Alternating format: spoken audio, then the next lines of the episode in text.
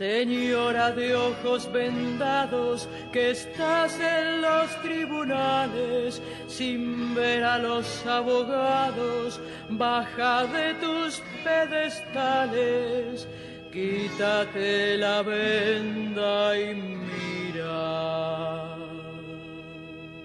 Cuánta mentira.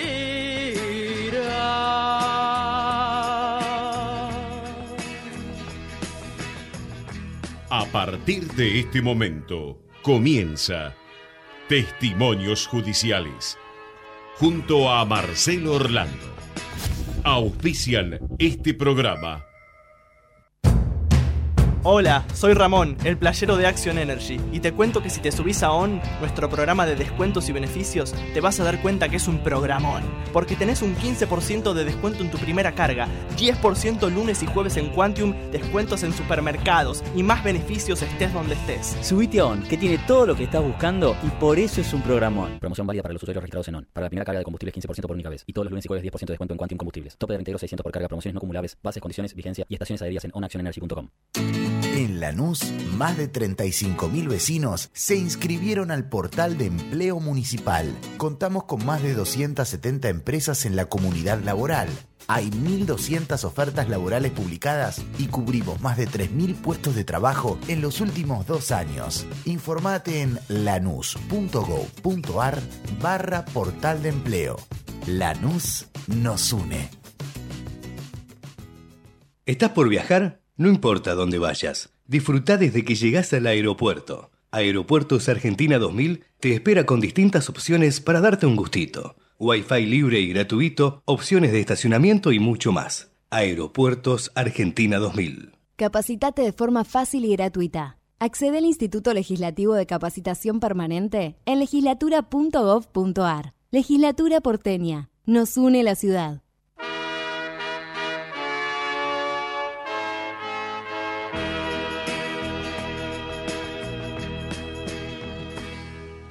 Señora de ojos vendados. Hola, ¿qué tal? Muy buenos días, ¿eh? 9 de la mañana, 3 minutos, domingo primero de octubre del 2023.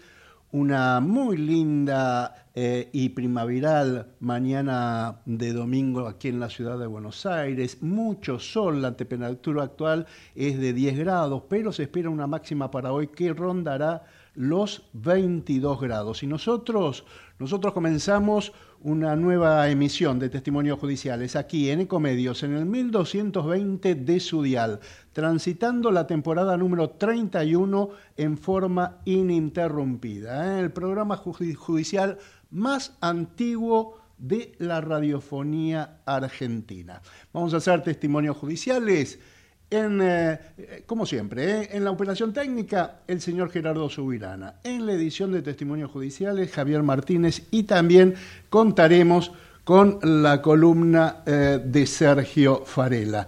A partir de ahora vamos a comentar algunos de los tantos temas judiciales que ocurrieron en los últimos días y además, como lo hacemos habitualmente, vamos a dar algunos adelantos de los que están previstos a partir de mañana lunes. Y en este primer domingo de octubre vamos a hablar de la decisión de la vicepresidenta Cristina Elizabeth Fernández, que sigue buscando impunidad y metió en una sesión del Senado, este, en una sesión que se iba a debatir el tema ganancias, la ley de alquileres, el pliego de la jubilada jueza Ana María Figueroa. ¿Para qué? Para que continúe por cinco, más, por cinco años más en el cargo de jueza de casación penal federal. ¿eh? Esto en contra de lo estipulado en la propia Constitución Nacional. ¿Qué falta ahora? Falta que se haga efectiva la designación de Figueroa como magistrada. Esto lo tiene que hacer el presidente eh, de la Nación, el doctor Alberto Fernández. Tiene que firmar un decreto con su designación que está previsto, según altas fuentes oficiales, que ocurra mañana lunes. ¿eh? Muchos constitucionalistas opinan que el acuerdo que se dio en el Senado es extemporáneo y es inconstitucional y que la doctora Figueroa ya no es más jueza. ¿eh? Si quiere volver a ser magistrada, debe concursar en el Consejo de la Magistratura, quedar en una terna, o sea, sacar el promedio suficiente como para poder volver a ser jueza y conseguir un nuevo aval. Veremos qué actitud adopta la, cuestionada ex jueza, ¿eh? que se siente víctima de violencia de género. Parece como que le hicieron todo esto simplemente por ser mujer. En un ratito vamos a hablar de este tema con un prestigioso constitucionalista. Eh, también hablaremos de la causa eh, que anularon eh, los jueces de garantía de La Plata y que favorecieron al puntero peronista Julio Chocolate Rigó mientras sacaba plata de empleados ñoquis, empleados fantasmas o como denunció una señora que le robaron la, identidad para cobrar los sueldos de la legislatura bonaerense, que ella ni estaba enterada que estaba eh, o que era empleada de la legislatura. Eh, el fiscal Héctor Bigliolo ya apeló esta insólita decisión judicial para que eh, este hecho de corrupción no quede impune como tantos otros. estuve presente en, en, el jury de enjuiciamiento que eh, comenzó al juez federal Walter Bento y, seguramente yo después le voy a contar detalles de todo lo que ocurrió, pero el, el lunes, mañana no, el lunes que viene, el lunes 9 de octubre, este, habrá definiciones en este jury que se le sigue al juez federal que tenía competencia electoral, que está suspendido, este, de una de las cinco provincias más importantes del país, ¿eh? de la provincia de Mendoza. Y hablando de juris a jueces, también solicitaron investigar, ¿se acuerdan? A la jueza de menores de General Pico en la provincia de La Pampa, que le otorgó la tenencia del chiquito Lucio Dupuy a su madre y a la novia de su madre, este, y que finalmente junto a ambas este, mujeres eh, abusaron brutalmente del chiquito hasta matarlo, bueno, este, comenzó este juicio, eh, este jury de enjuiciamiento este, y se va a definir esta semana eh, cómo, cómo va a ser. El kirchnerismo sumó una nueva condena con el caso de la valija con dólares eh, que trajo el venezolano Antonini Wilson. Allí condenaron, entre otros, al ex titular Claudio, Claudio Uberti. Después le voy a comentar en el fallo que eh, te dio a conocer el Tribunal Oral en lo Penal Económico número uno, el por qué condenaron a, Uberti y no condenaron a Julio Devido, a Ricardo Echegaray y a otros. ¿eh? Malena Galmarini, la esposa de Sergio Massa, deberá dar explicaciones ante el juez federal Ariel Lijo por la compra irregular sin licitación pública de 620 vehículos para la empresa AUSA. Eh, también hablaremos de la denuncia que realizó la diputada Graciela Ocaña a las autoridades del Banco de la Nación Argentina. ¿Por qué? Por presuntos delitos de incumplimiento de los deberes de funcionario público, defraudación contra la administración pública por administración fraudulenta y también el delito de peculado. Esto es a raíz de algunos nombramientos irregulares, de algunas contrataciones poco usuales, como la numeróloga Pitti. Hay muchas expectativas para esta noche, ¿eh? el primer debate presidencial que se realizará esta noche a las 21 horas en la provincia del Chaco, organizado por la Cámara Nacional Electoral. Este, van a estar Miriam Bregman, van a estar, va a estar Sergio Massa, va a estar Patricia Bullrich, va a estar Juan Schiaretti y va a estar Javier Milei. Los cinco candidatos a presidentes de la nación, los cinco este, em, políticos que van a gobernar eh, nuestro país a partir del próximo este, 22 de octubre o del próximo 12, creo que es el 12 de noviembre, que será la segunda vuelta. Obviamente asumirá el 10 de diciembre como corresponde. Así que todos estos y algunos temas más a partir de ahora aquí en... ah, después les voy a contar también el tema de la renuncia de Martín Insaurralde. ¿eh? bueno, son impunes estos políticos este, andando en yates que cuestan un, este, mil, mil euros la hora, ¿eh? el alquilar. Bueno, así comenzamos testimonios judiciales.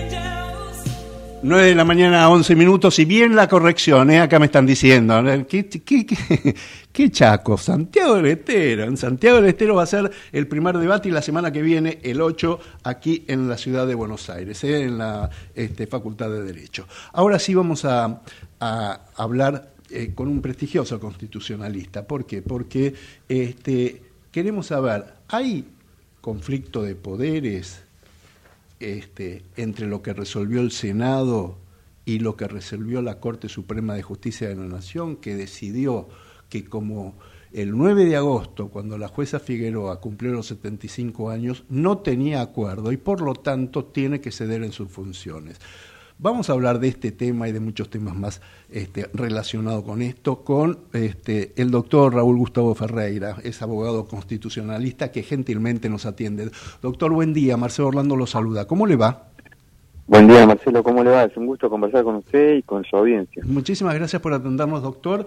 Y la pregunta es, este, a ver, se van a agarrar las piñas, la Corte contra los, senadores, este, va a haber conflicto de poderes. Este, ¿Realmente eh, la jueza eh, Figueroa volverá a ser jueza o es una ex magistrada jubilada?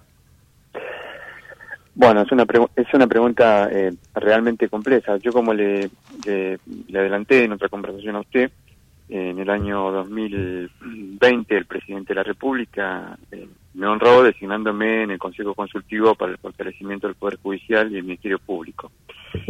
Y allí, además, digamos, de mi profesión, eh, tanto de abogado como de, catedrático en la UBA, eh, pude meterme muchísimo más en la, en la relación entre el poder político y, el poder judicial, ¿no? Eh, nosotros hicimos un dictamen, se lo entregamos al presidente, bueno, en fin, todo eso es historia conocida. Lo concreto es que si hay una característica eh, neutra, por decirlo de manera neutra, del gobierno del presidente Fernández, ha sido, por ponerlo en términos casi académicos, esta disputa entre los poderes, entre un fragmento de los poderes políticos y concretamente el Poder Judicial.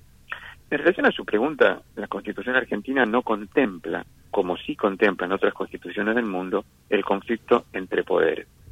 Hay otras constituciones, como que, sobre todo en Europa, eh, sobre todo este, de sistemas parlamentarios, que contemplan la, discusión entre los conflictos entre poderes. Pero también hay constituciones de las provincias argentinas que, que tienen esta contemplación normativa. Sin embargo, en la Constitución Federal de la República Argentina no hay una sola palabra al respecto. Ahora bien, el año pasado, casi a esta misma hora, yo le diría que los primeros días de diciembre del 2022, el presidente de la República hizo pública eh, su intención de poner a consideración de la Cámara de Diputados el inicio del juicio político a, jueces de la Corte Suprema. Entonces, lo que yo le diría a Marcelo es lo siguiente. Sí, claro, esto, lo que está sucediendo con, con la jueza Figueroa es un conflicto institucional importante, relevante, pero todo esto tiene sus precedentes no es no es algo que comenzó esta semana esto, lo que no, no, quiero lo que Está, está, clarísimo. Además, nosotros venimos comentando desde hace muchísimo tiempo, muchísimo tiempo, con integrantes de la Asociación de Magistrados, con este, em, em, integrantes de la Asociación de Fiscales, con este, magistrados, con jueces, con, con, colegas suyos, este, el tema de la presión a los jueces, el tema de, la, de las amenazas, el tema de los escraches, incluso los espionajes a los propios miembros de la Corte Suprema de Justicia de la Nación. Digo, mm. este, acá no hay respeto por las instituciones de la República. No, no, el panorama es, en la Argentina en general, usted estaba lo estaba escuchando atentamente en la presentación que hacía del programa, la escena judicial es una más de las escenas eh, conflictivas y dramáticas que, que atraviesa la Argentina. En relación a su pregunta, y en cualquier sistema institucional alguien tiene que dar la puntada final. Eh, en general, en todos los países, esa puntada final la da la Corte Suprema. Cuando digo los, todos los países, me estoy refiriendo a Alemania, me refiero a Brasil, me refiero a Estados Unidos, me refiero a Italia, que, y no lo hago eh, ocasionalmente, Colombia, o sea, Colombia, Brasil, Alemania, Estados Unidos, vuelvo a repetir, Italia, son Cortes Supremas muy prestigiosas, Marcelo, muy, muy prestigiosas. Fíjese usted, por ejemplo, la audiencia recuerde la, los avatares que atravesó la situación del expresidente Lula y la decisión final que tomó el Supremo Tribunal Federal de Brasil. El Supremo Tribunal Federal de Brasil dijo Lula es inocente y se terminó. Claro, claro. Se terminó. Claro. se terminó. Pero, y, pero se acata. Se en Acá, Estados Unidos, acá, Estados- hay- acá hay fallos de la Corte que no han acatado. El poder político no ha acatado. Claro, pero acá no, ah, pero hay lo que yo le quería decir, eh, y le agradezco que usted me dé la posibilidad, que la puntada final debe darse, pero ah, muchas veces tiene que darse con, con sumo criterio. Eh, mire, yo no quiero abrir una polémica de otras cosas, pero hay dos fallos de la Corte particularmente, que es el fallo de coparticipación y el fallo del Consejo de la Magistratura, que son fallos que no deberían haber sido dictados, Marcelo. Este es el problema que yo advierto también. En el caso de la jueza Figueroa no hay ninguna duda, la Constitución dice hasta los 75 años. Y a los 75 años, ¿qué hay que hacer? Se jubila o se pide un nuevo acuerdo. Ahora, usted que es un especialista en temas judiciales, no puede dejar de ver que el propio Consejo de la Magistratura tiene una reglamentación en la actualidad para considerar la posibilidad después de los 75 años. Yo no estoy diciendo que es constitucional, lo que estoy diciendo es que existe. Claro, claro. Claro, entonces, o sea, no es esto, lo que le quiero decir, es, esa reglamentación del Consejo de la Magistratura, vamos a recordarle a la audiencia, hubo toda una discusión, eh, porque en la Argentina las discusiones son así, o sea, como nosotros vamos a elecciones presidenciales, en cualquier país del mundo la mitad más uno es el 50% más un voto. En la Argentina no, en la mitad, en la Argentina la, la mitad es 40%. Bueno, lo mismo sucede con el tema de los 75 años. Rec- Todos recordarán el caso Fight. El caso Fight, que fue un fallo lamentable en la historia judicial argentina, hasta que la Corte en Schifrin, en- creo que fue en el 2017, dijeron no, cuando se cumple 75 años, se terminó la carrera judicial del juez, salvo que considere un nuevo nombramiento, una nueva designación por parte del Senado. ¿Qué hizo el Consejo de Magistratura en el 2017? Con otra composición que no era la actual. Reglamentaron qué pasaba después de los 75 años, Marcelo. Es increíble lo que le estoy contando. La Corte Suprema, ahora, cuando recibe el expediente, eh, en el caso que le hace saber la cámara, la- las autoridades de la Cámara de Casación, dicen, no, la jueza cumplió 75 años, creo que el verbo que usó, corríjame, cesó, ¿verdad? Eh, sí, sí. En, en realidad la Corte dijo cesó. Cesó, de, Cesó. En, su- en sus funciones. y usted y la audiencia, ¿eh, ¿qué pasará? Yo supongo que probablemente el presidente de la República mañana, probablemente, eh, dicte un, un decreto, pero yo no, no, o sea, no soy bueno en hacer profecías, ¿no? Pero si la Corte ya dijo que, la, que de acuerdo a la Constitución, eh, que la jueza cesó, yo no creo que le habilite la competencia. Usted sabe que yo charlando con eh, algunos jueces de Comodoro Pi, que son los que manejan la justicia federal, este, tildaron la actitud de, de la doctora Figueroa como impropia, indecorosa, vergonzosa. Yo fui anotando algunos adjetivos que daban como para no olvidarme, este, incluso llegaron a decir hasta deshonrosa, este, sin valores personales. Me dijeron, mira, un juez tiene que ser imparcial, tiene que ser independiente, tiene que tener condiciones académicas, tiene que tener condiciones eh, intelectuales, pero fundamentalmente valores personales. Ella no debería prestarse a esto.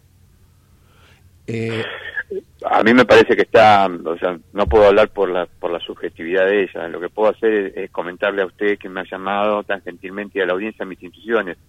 Mi intuición es que ella no va a asumir y que va a tener que judicializar. Deberá presentar una acción y esa acción llegará a la corte y, y, bueno, y- y- y judicializarlo como, si- como lo hizo en su momento el doctor Buruglia o Bertuzzi, que lo hicieron en la justicia en los contenciosos administrativos, doctor. ¿Y sí?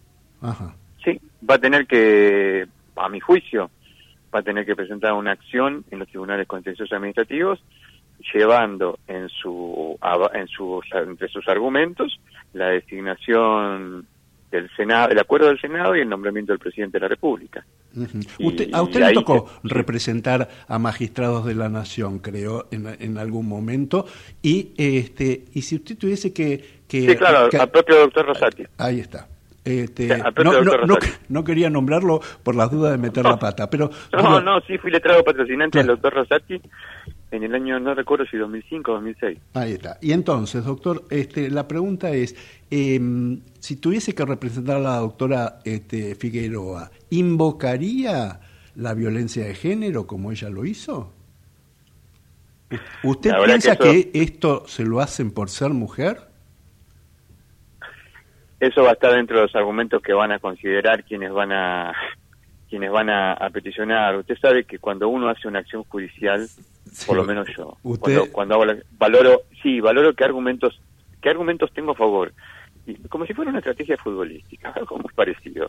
¿Qué atra- o sea, ¿por dónde voy a atacar? ¿Voy a atacar por derecha? ¿Voy a atacar por izquierda? ¿Voy a atacar por el centro? ¿Voy a tener, o sea, depende, depende, porque muchas veces una estrategia que es altamente favorable, como voy a tener una gran defensa del otro lado, digo, no, por acá no vayamos. Porque esto ya se, o sea, lo que estamos hablando es el territorio de la estrategia del proceso. Ya es una cosa que, o sea, notablemente me, no es que me excede, sino que no conozco el, el- el- no conozco los detalles. Sí estoy convencido que esto va a ser judicializado y que seguramente va a ser judicializado con un pedido de medida cautelar eh, y la medida cautelar eh, denegada o admitida va a lugar una apelación y seguramente, muy seguramente Marcelo, y esto ya yo lo, yo, o sea, lo haría, eh, presentaría un persalto. Claro, y, y usted siempre diga- y lo adelantó hace un ratito, la última decisión la tiene la Corte Suprema de Justicia de la Nación, que es el máximo tribunal de justicia de nuestro país.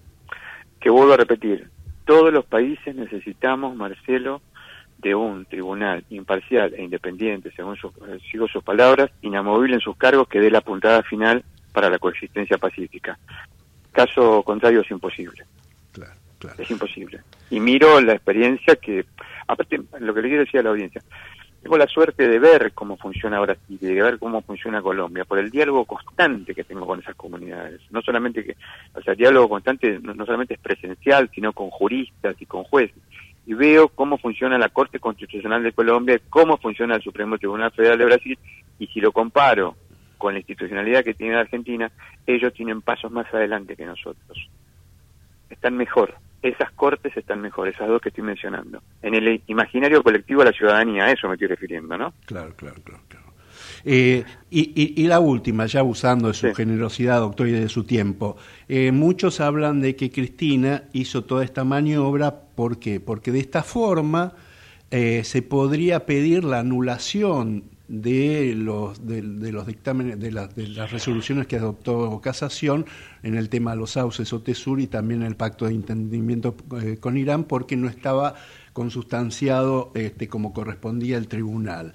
Eh, a mí muchos magistrados me, me dijeron, no, mira, esto ya es cosa juzgada, esto ya es una decisión, todo lo demás que se dirima en la Corte. Nosotros ya resolvimos y mandamos esas causas a juicio. Mire, si yo no recuerdo mal, el- la defensa de la vicepresidenta de la República creo que hizo una presentación al respecto eh, sobre la sobre la integración del, del tribunal. Y eso es una es una, una cuestión procesal. Y si yo, o sea, tengo bien entendido, la Corte también decidió esta cuestión. Ah, o sea que, que- sí, o sea- o sea que es como me dijeron, esto es cosa juzgada. Sí, exactamente. Claro, Sí. Al menos cosa jugada, lo que nosotros distinguimos es entre cosa jugada formal y material. Bueno, pero jugada u- formal, sí. u- mire, este, yo, yo he leído un fallo de la Corte que me llamó mucho la atención, pero en, en algún momento, cuando me lo explicaron, me dijeron, basta de mi- medidas este, procesales, basta de chicanas eh, procesales, basta de medidas dilatorias, basta de todo tipo de planteos, qué sé yo. Han llegado a la Corte hasta por un mate, doctor, ¿eh? porque tomaban un mate con una inscripción. Pero Este, Marcelo, las conversaciones que yo tuve con el presidente de la República, que no fueron una ni cincuenta, pero entre una y cincuenta he tenido conversaciones privadas con el presidente de la República respecto de la litigiosidad de la Corte. Lo que yo le planteaba al presidente, y él también estaba de acuerdo, es que esto es insostenible, que la Corte... A ver, más claramente, el 80% de las causas que llegan a la Corte no deberían llegar a la Tal Corte, cual, Marcelo. Tal cual. No deberían llegar a la Corte. Tal Usted cual. tiene razón con lo que está diciendo. Y no es que estoy defendiendo al presidente, el presidente lo sabe esto. Yo lo conversé con él. Yo le dije, hay que cambiar la competencia de la Corte. Hay que cambiar, es imposible una Corte, porque no hay tribunal en el mundo que funcione con esta competencia, Marcelo. Los tribunales que yo le mencioné no funcionan con 20.000 causas por año. Son tribunales que funcionan con 1.500, 1.800, algunos con 400 causas por año. La Corte Constitucional de Italia debe dictar tres sentencias por mes, Marcelo.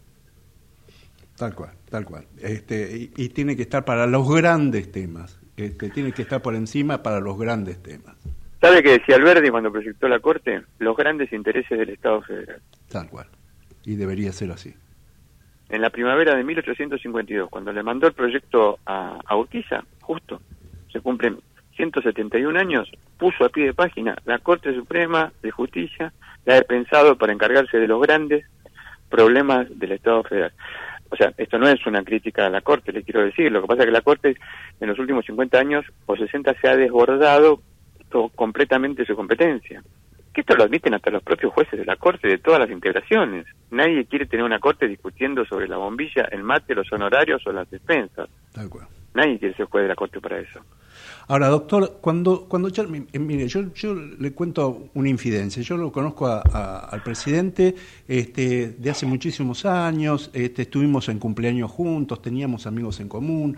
eh, eh, lo conocí cuando fue apoderado del Partido Justicialista en la capital, allá por la década del 90. Este, y, digo, qué cambiado está. ¿Usted lo nota tan cambiado como, como, como, porque es otro? Está desdibujado. ¿Qué le pasó?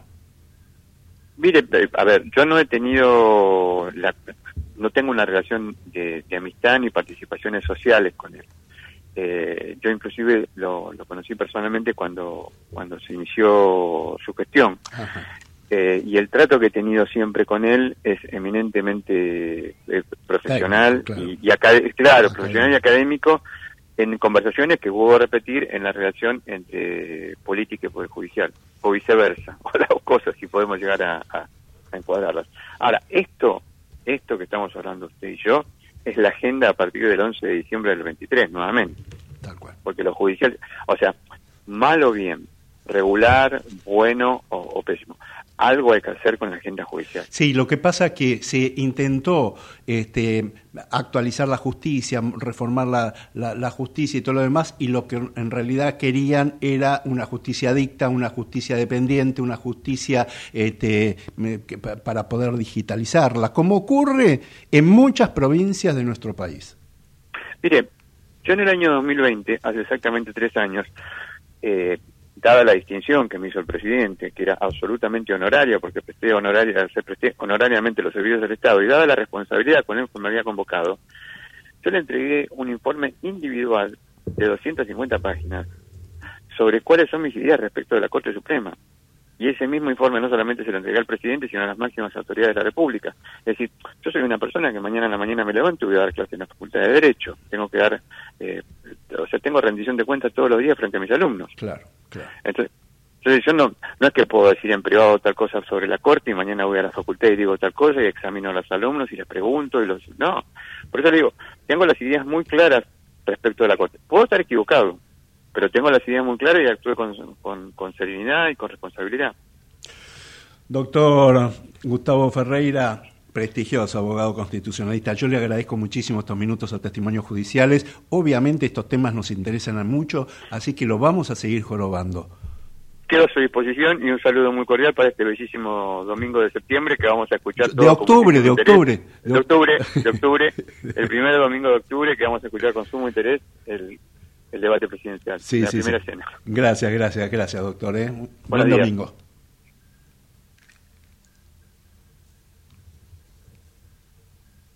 Ecomedios.com AM1220. Estamos con vos. Estamos en vos.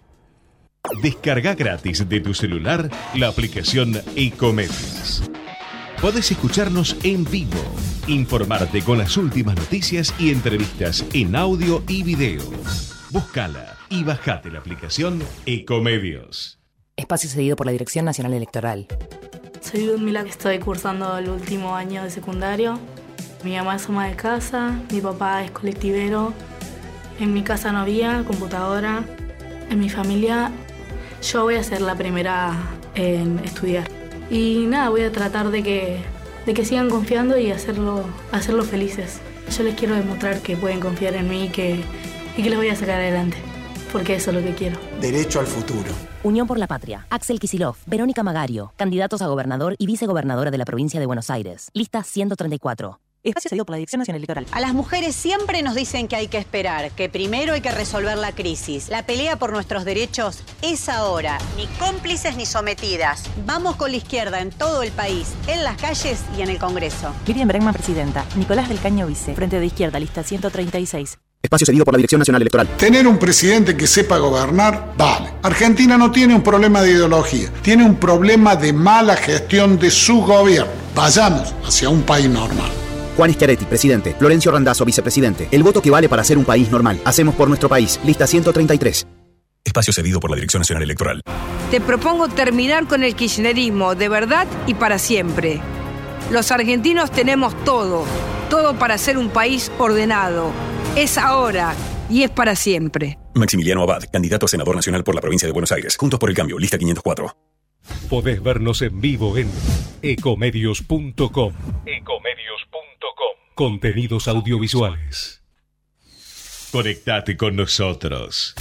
Contestador 5 254 2353.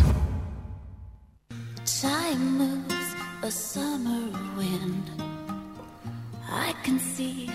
your face again. Was it such a tragedy.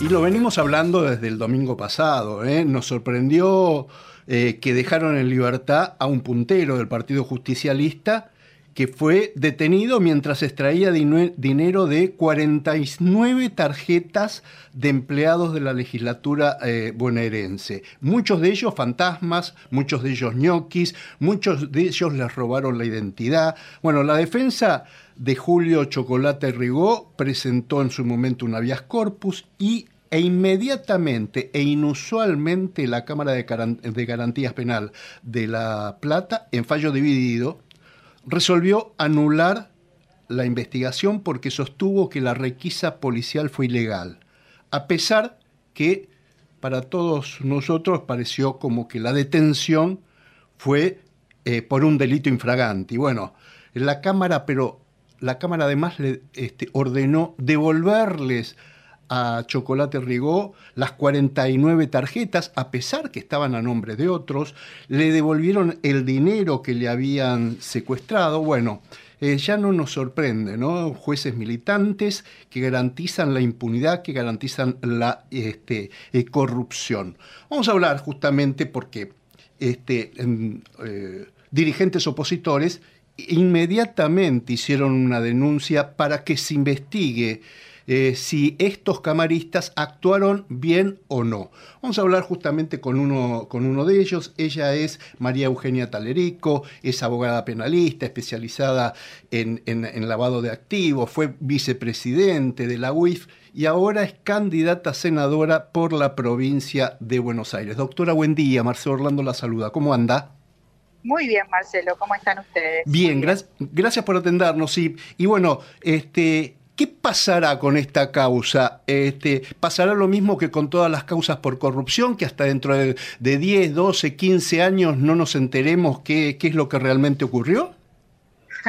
Bueno, esperemos que alguna vez algunas cosas cambien en la Argentina, sobre todo cuando se trata de investigar a, a la corrupción del poder político y tengamos jueces que obviamente actúen a la altura de las circunstancias que una sociedad está demandando y pidiendo, ¿no? Que son jueces que, que dejen de lado este, sus componentes con la política y que apliquen la ley de una vez por todas. Sí. Eh, obviamente el escenario político, porque obviamente la punta del iceberg que puede hacer el caso del chocolate Rigó y el encubrimiento por parte de, del gobernador de la provincia, del ministro de Justicia, hay un jefe de gabinete, ahí Saurralde que está involucrado con toda la trama del armado político de Rigó, eh, obviamente cambien, podamos cambiarlos a través del voto y haya en la Argentina obviamente un liderazgo que esté dispuesto a ir hasta las últimas consecuencias con sistemas de corrupción que hace años se llevan el dinero de todos nosotros en cajas políticas que, que obviamente eh, perjudican porque tenemos malos médicos, eh, médicos digamos mal remunerados, este, eh, profesores mal remunerados, escuelas con infraestructuras este, que no aguantan más y todos los problemas que tenemos en la Argentina por la corrupción sistémica y estructural. La verdad que hay una sobrereacción que nos hace, eh, nos pone muy contentos a quienes obviamente acudimos ante el Procurador General de la provincia, el doctor Contegrán, que rápidamente reaccionó no solo para avanzar en el jurado de enjuiciamiento por mal desempeño, en hacer un jury a los dos magistrados, que como bien dijiste, a partir de un habeas corpus, que fue un verdadero persaltum a las autoridades judiciales naturales, al juez y a la fiscal que tenían el asunto, resolvieron de la noche a la mañana una nulidad que realmente no, no, no guarda los parámetros adecuados para la actuación policial en ese caso concreto. Y después también una investigación nueva que se está iniciando a partir de un pedido eh, para que todo el presupuesto de la legislatura de la provincia sea como revisado, porque el caso Rigó y muchos otros casos que se vienen sucediendo desde hace muchos años nos hacen pensar o sospechar que hay un entramado de corrupción que hay que desarmar con contratos truchos o contratos de financiamiento de la política, la legislatura de la provincia de Buenos Aires. Eh, los comentarios son que hay más chocolates y también hay muchos chocolates en el, interior del, país. Es como que se generalizan, se naturalizan los casos de corrupción en todo el país y nosotros... Este, eh, es como que ya nos interesa poco a los argentinos? Hemos naturalizado que como que todos los políticos son iguales y la verdad que yo fui convocada por Patricia Bullrich y Ricardo López Murphy para ser parte de una renovación generacional de la política, habiendo conocido cómo me desempeñé en presidencia de la O sea, saben amamos personas que no estamos dispuestas a mirar por el costado ni a ser parte de esos entramados de sostenimiento de la política que en realidad a los únicos que perjudican es a los ciudadanos argentinos. Porque toda esa plata no va a la gente y la Argentina ya no, no da más. Así que este, creo que, que obviamente hay sistemas que están incluidos de corrupción y son los que tenemos que terminar. Estamos anunciando la necesidad de que la Argentina cree una verdadera CONADEP de la corrupción, con personas notables donde hay organismos de control que no son... La estamos perdiendo. A ver, ahí la estamos perdiendo. Doctora Telerico, oh, la estamos perdiendo, la perdimos. Bueno, era, era la...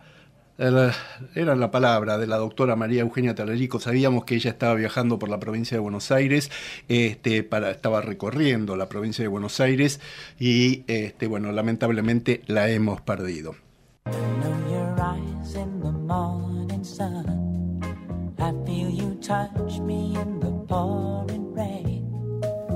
And the moment that you 9 de la mañana, 39 minutos. Y bueno, también relacionado con el tema de corrupción en la provincia de Buenos Aires, tuvo que presentar la renuncia este, Martín Insaurralde. ¿eh? Presentó la renuncia al gobernador Kisilov, eh, que él era el, el, jefe de gabinete de la provincia de Buenos Aires. ¿Por qué? Porque este, impunemente se mostraron con total impunidad con una con una este, modelo este, en un yate de lujo eh, que se alquilan por mil euros por hora ¿eh? este, ¿Y por qué, por qué argumentó la, la, renuncia para no afectar la campaña oficialista? ¿eh? Este, van a denunciarlo por enriquecimiento ilícito este, dirigentes opositores y en este caso eh, Kisilov, em, perdón, eh, va a tener que eh, demostrar, porque acá todo el mundo es inocente hasta que se demuestre lo contrario, pero cuando los son funcionarios se invierte la carga de la prueba en el enriquecimiento ilícito y tienen que ellos demostrar la inocencia. ¿De dónde sacaron la plata que están gastando este, y que tienen? eh? Toda la plata que tienen tienen que decir, bueno, yo la gané en tal lugar, la cobré en tal lugar, este, se invierte la carga de la prueba.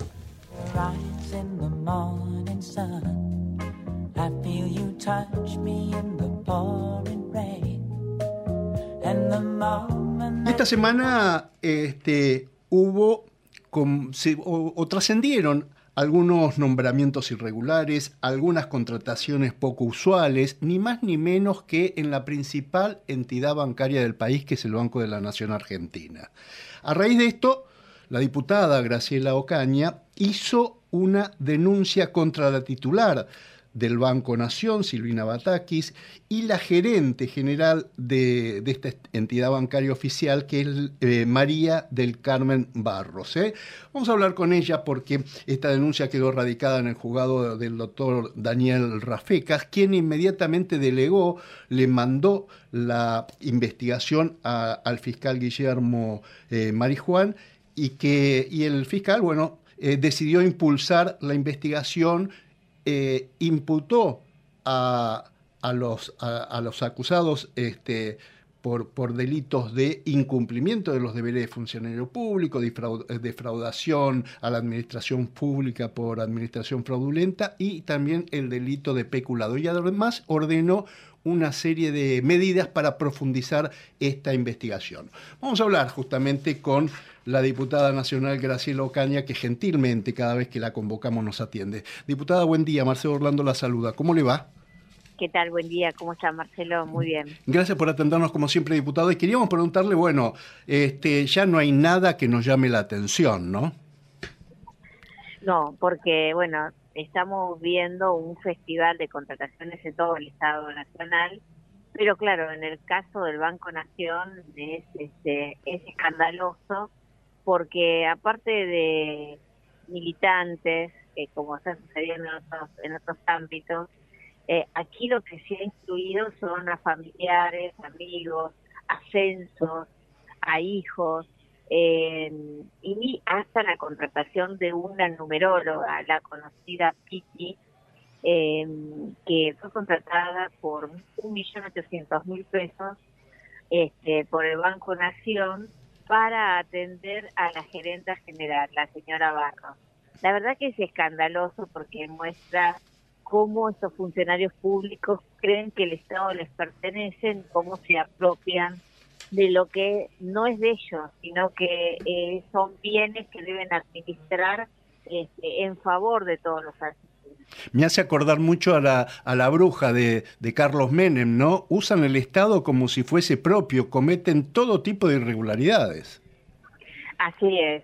Por eso nosotros, eh, ante la falta de respuesta del Banco Nacional, nosotros comenzamos eh, a pedir información con pedidos de acceso a la información pública hace varias semanas. Eh, el Banco Nación nunca nos respondió y por eso ante ese estado de cosas decidimos hacer la presentación penal que, bueno, por suerte rápidamente el fiscal que tiene delegada de investigación actuó, el doctor Marijuán, un hombre con mucha experiencia eh, en la investigación de causas complejas, eh, ha tomado la decisión de imputar eh, a la presidenta del Banco Nación, Silvina Batakis, y a la gerenta general, María Carmen Barro, y eh, a su vez tomar de- distintas medidas procesales. Nosotros sugerimos algunas, como es el allanamiento para eh, recuperar la documentación que eh, muestra y que prueba toda esta serie de irregularidades. Y bueno, y ahora esperemos que del análisis eh, que cabalmente van a surgir las irregularidades, porque acá se violó la Carta Orgánica del Banco Nación, las contrataciones no tienen el aval del directorio. Eh, y nosotros esperemos que prontamente la causa avance. Eh, las figuras que se le han imputado es este, incumplimiento de los deberes de funcionario público, defraudación a la administración pública y posible peculado. Ujú. Eh, Graciela ¿usted eh, eh, piensa que, que- que se va a esclarecer realmente, que, que el Banco Nación va a colaborar? Que la- en realidad la, la- la- la planta del Banco Nación, no, no, no los directivos, este, colaborarán con, con la investigación judicial? Yo creo que la planta del Banco Nación, que tienen personas muy técnicas que vienen hace muchos años y que han siempre cuidado al banco, ¿no? En distintos momentos donde eh, muchas administraciones trataron de avanzar sobre el banco, privatizándolo como en los 90, eh, o con manejos de este estilo, eh, siempre lo han resguardado y espero que ellos colaboren con información. Eh, estas irregularidades, pero fundamentalmente yo lo que espero es que se la justicia, ¿no? Obviamente, eh, si Bataki tuviera un poquito de dignidad, debería renunciar a su cargo, porque claramente ella misma estableció la norma que congela eh, en los puestos en la administración pública, en las vacantes en la administración pública, y es justamente la primera en, en violentar la norma que ella misma sancionó, ¿no? Y que está vigente. Claro. Eh, de paso, le aprovecho eh, y la cambio de tema, el tema de las vacunas, el juez El Hijo, el fiscal Carlos Estornil están, están eh, este, investigando si hubo o no irregularidades en la contratación de las vacunas. Este, ¿Se sabe finalmente por qué el gobierno no quiso comprar la, fa- la vacuna Pfizer contra el COVID en plena pandemia? Muchos especialistas dicen que se habrían salvado muchísimas vidas. El, el Fondo Monetario Internacional leía el otro día un informe que este, incumplió el gobierno el acuerdo de transparentar los gastos del COVID. Este, usted que es un especialista y que ha denunciado muchos de estos, de, de estos actos, este, ¿qué nos podría decir? Sí, yo creo que claramente me alegro mucho que el fiscal Sornelli y el juez Lijo hayan decidido profundizar esta investigación. Eh, han pedido colaboración, usted sabe, me ha llegado un oficio, tengo que presentarme para sacarle todo el material que nosotros hemos colectado con las graves irregularidades que se sucedieron. Claramente el gobierno se negó a comprar eh, 12 millones de vacunas de Pfizer que podría haber salvado la vida de muchísimos argentinos y decidió comprar solamente las vacunas eh, Sputnik a Rusia por una cuestión ideológica, estratégica, eh, no sé cómo decirle, Sí, sin sí. importarle la vida ni la salud de los argentinos. Eh, compró vacunas más caras, compró vacunas que nunca se entregaron, compró vacunas que nunca tuvieron autorización por parte de la Organización Mundial de la Salud. Sí, Este, son vacunas que han sido autorizadas por Putin y Inés González García. Así que eso le da cabalmente, le muestra la poca seriedad de, todo ese manejo. Eh, y vacunas que hoy el mundo, digamos, este, que la mayor parte del mundo no utilizó y que mm, están eh, hoy eh, este, abandonadas, arrumbadas en los depósitos del Ministerio de Salud de la Nación, eh, porque justamente ni siquiera las utilizaron las que llegaron muy a tiempo, ¿no?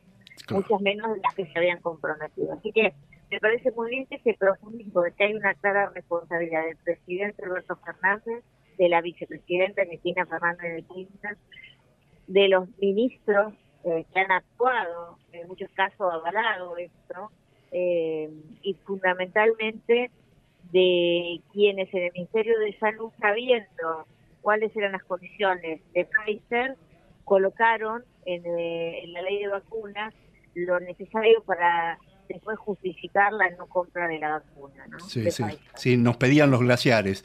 Una vergüenza, realme- realmente una vergüenza. Eh, la última, diputada, eh, usted está integrando la Comisión de Juicio Político de la Cámara Baja que está investigando a los cuatro miembros de la Corte Suprema de Justicia de la Nación. Este, bueno, la campaña este, electoral se está acabando, así que me imagino que también se acabará este, este juicio o no.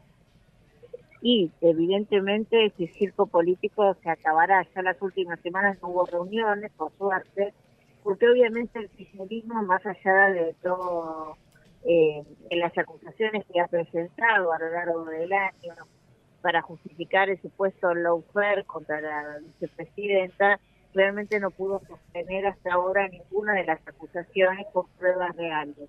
Eh, hemos escuchado a cientos de testigos en la comisión que ninguno aportó realmente ningún elemento que justifique iniciar un juicio político a los jueces de la Corte, a ninguno de ellos. Eh, para despedirla, la última, ¿expectativas para, para el debate de esta noche? Bueno, este, esperamos poder conocer este, las distintas eh, propuestas y muy, eh, muy ansiosas porque es importante ver cómo reaccionan los candidatos.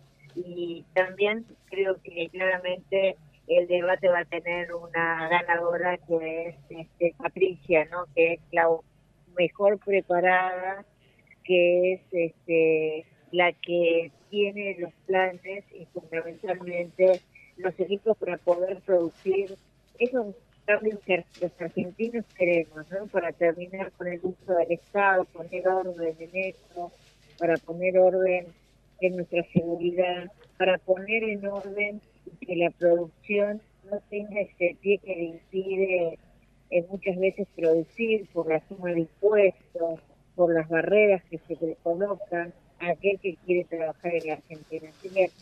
Con mucha expectativa y lo vamos a ver en casa esta noche. Espero que lo sigan muchos argentinos porque la decisión que vamos a tomar el 22 de octubre eh, puede, eh, digamos, tener un sentido u otro según sea el ganador y fundamentalmente eh, tiene que ver con nuestro futuro y el de nuestros hijos. ¿Son optimistas las encuestas que le dicen? Nosotros eh, somos optimistas porque eh, la verdad que yo no le creo mucho a las encuestas que han fallado en los últimos años. Soy optimista porque cuando hablo con muchos argentinos que me dicen que votaron con mucha bronca en octubre, ahora están repensando el voto, porque saben que una cosa es eh, el partido amistoso y otra es la final del mundo. Diputada Graciela Ocaña, gracias como siempre, que tenga un buen domingo y hasta cualquier momento. ¿eh? Lo mismo para usted. So true, funny how it seems, always in time, but never in line for dreams. 9 de la mañana, 53 minutos, 15 grados 2 de la temperatura actual, una mañana hermosa de domingo, una mañana primaveral ¿eh? para disfrutar. Eh, Sergio Farila, buen día, ¿cómo va todo?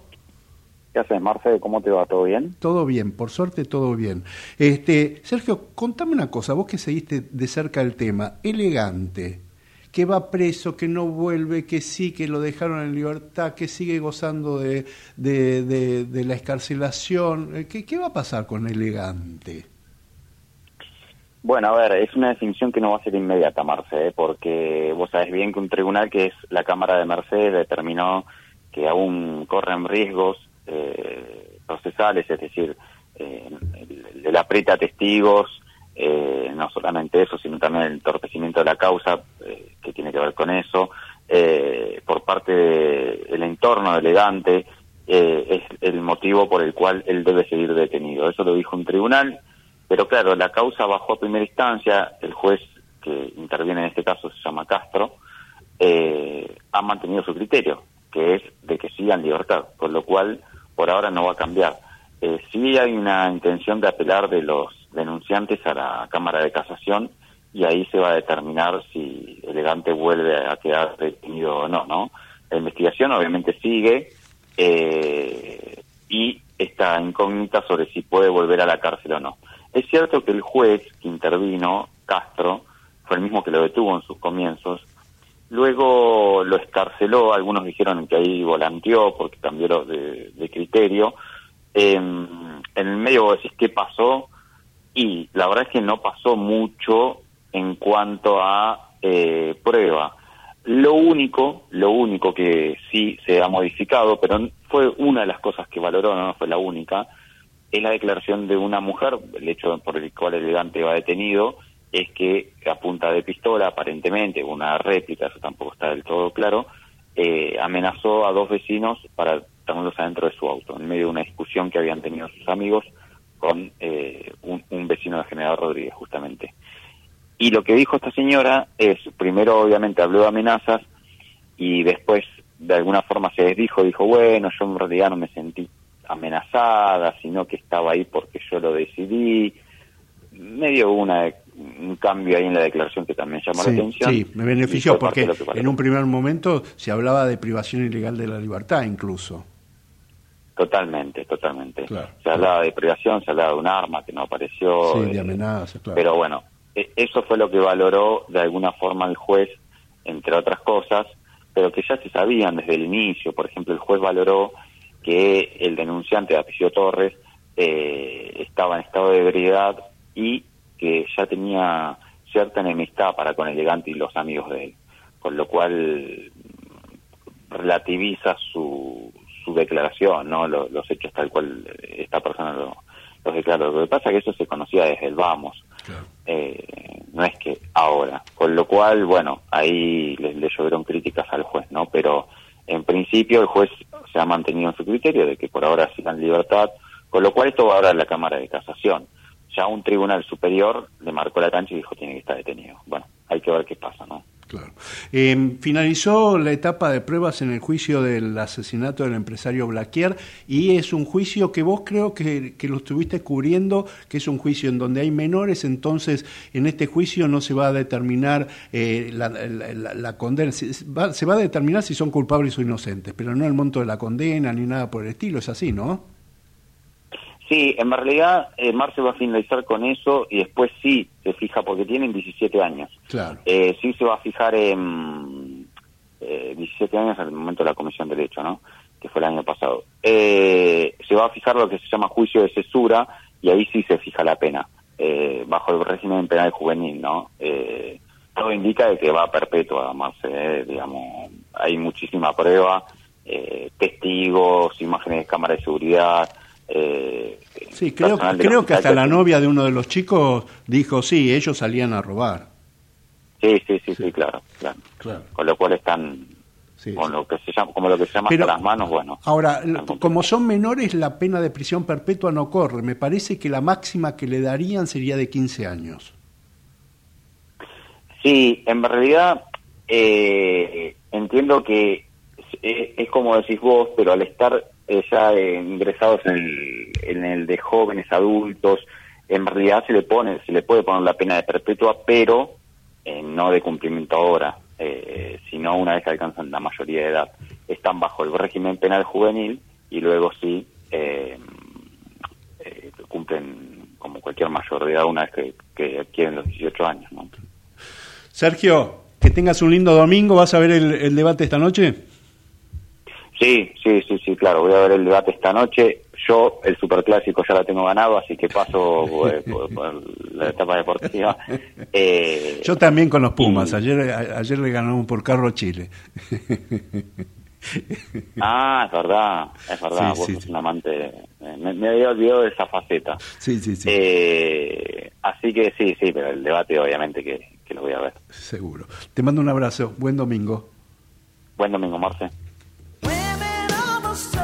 Y la del estribo, ¿eh? la justicia confirmó las condenas de la mamá y de la novia este, por la muerte del chiquito Lucio Dupuy. ¿eh? Me refiero a Magdalena Espósito Valenti y Abigail eh, Páez. A las dos, este, cadena perpetua este, por, por, por homicidio triplemente agravado, abuso sexual grave- gra- gravemente ultrajante y también hay un jury de enjuiciamiento para investigar eh, por posible mal desempeño en sus cargos a la jueza de familia de General Pico, Ana Clara Pérez Ballester, y a la asesora de niños, niñas y adolescentes, Elisa Alejandra Catán, eh, por darle la, la tutela a la madre que finalmente este, y brutalmente mató a su propio hijo. Nosotros nos vamos así. Hasta que llegamos, hicimos testimonios judiciales en la operación técnica Gerardo Subirana y en la edición del programa Javier Martínez. ¿eh? Ahora los dejamos con todo el equipo de Nueva Economía. Y nosotros nos reencontramos, si Dios quiere, el próximo domingo a las 9. Que tengan todos un muy lindo día y buena semana. Chao.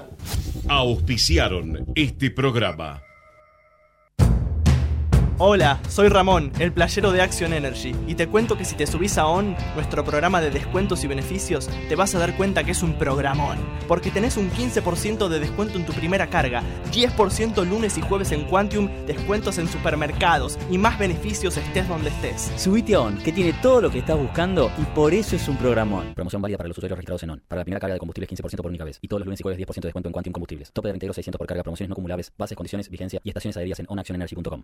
En Lanús tenemos actitud verde. Estamos recuperando 25 plazas y parques del municipio, con nuevos espacios verdes, estaciones de juegos para chicos y mayor seguridad para nuestros vecinos. Informate en lanús.gov.ar. Lanús nos une. ¿Estás por viajar? No importa dónde vayas. Disfruta desde que llegás al aeropuerto. Aeropuertos Argentina 2000 te espera con distintas opciones para darte un gustito. Wi-Fi libre y gratuito, opciones de estacionamiento y mucho más. Aeropuertos Argentina 2000. 91 años de historia. Conoce el Palacio Legislativo. Agenda tu visita guiada en legislatura.gov.ar. Legislatura porteña. Nos une a la ciudad.